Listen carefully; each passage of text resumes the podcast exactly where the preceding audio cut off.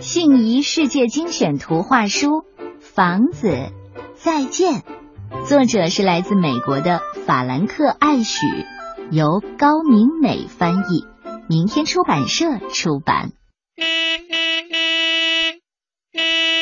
当所有家具都打好包，装进了货车，小小熊说：“哦哦，等一下，我好像忘了什么东西。”说着，他就跑进了屋里。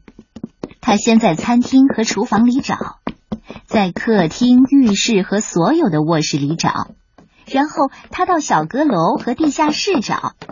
他找遍了每个地方，但是房子空空的。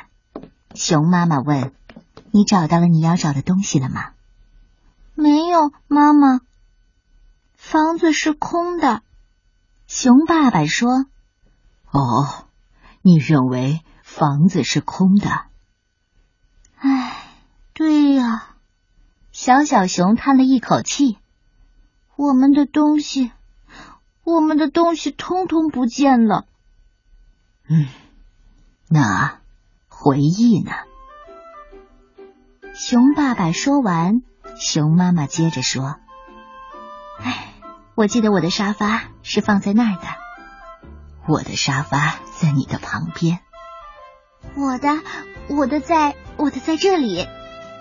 有那么几分钟，房间里的每样东西好像都在他们原来的地方，但是很快的，他们全都。”消失了。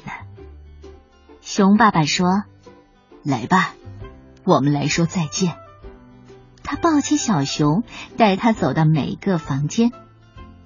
他们跟餐厅和楼梯说再见，他们跟卧室、走廊、天花板和墙壁说再见，他们跟小阁楼和地下室说再见。他们跟地板、门、窗户和厨房的料理台说再见。当他们跟后院里的每样东西都说了再见后，他们锁上了前门，跟整栋房子说再见。然后他们爬上了货车，离开了。当车子开走的时候，小小熊说。我知道，我忘记什么了。我忘了说再见。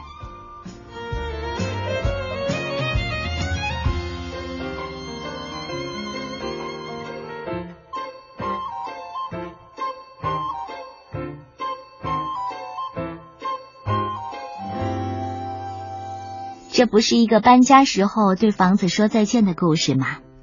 但是我怎么觉得那么美丽呢？每个人都是有这样的若有所思和留恋的，你不可以任何时候拍拍屁股拔脚就走。房子的意思也不只是一个住所，那里可能有我们很多温暖和关爱，还有扶助。所以，当你离开的时候，特别值得你频频回首，热泪盈眶。你喜欢这个故事吗？这个故事有人的味道。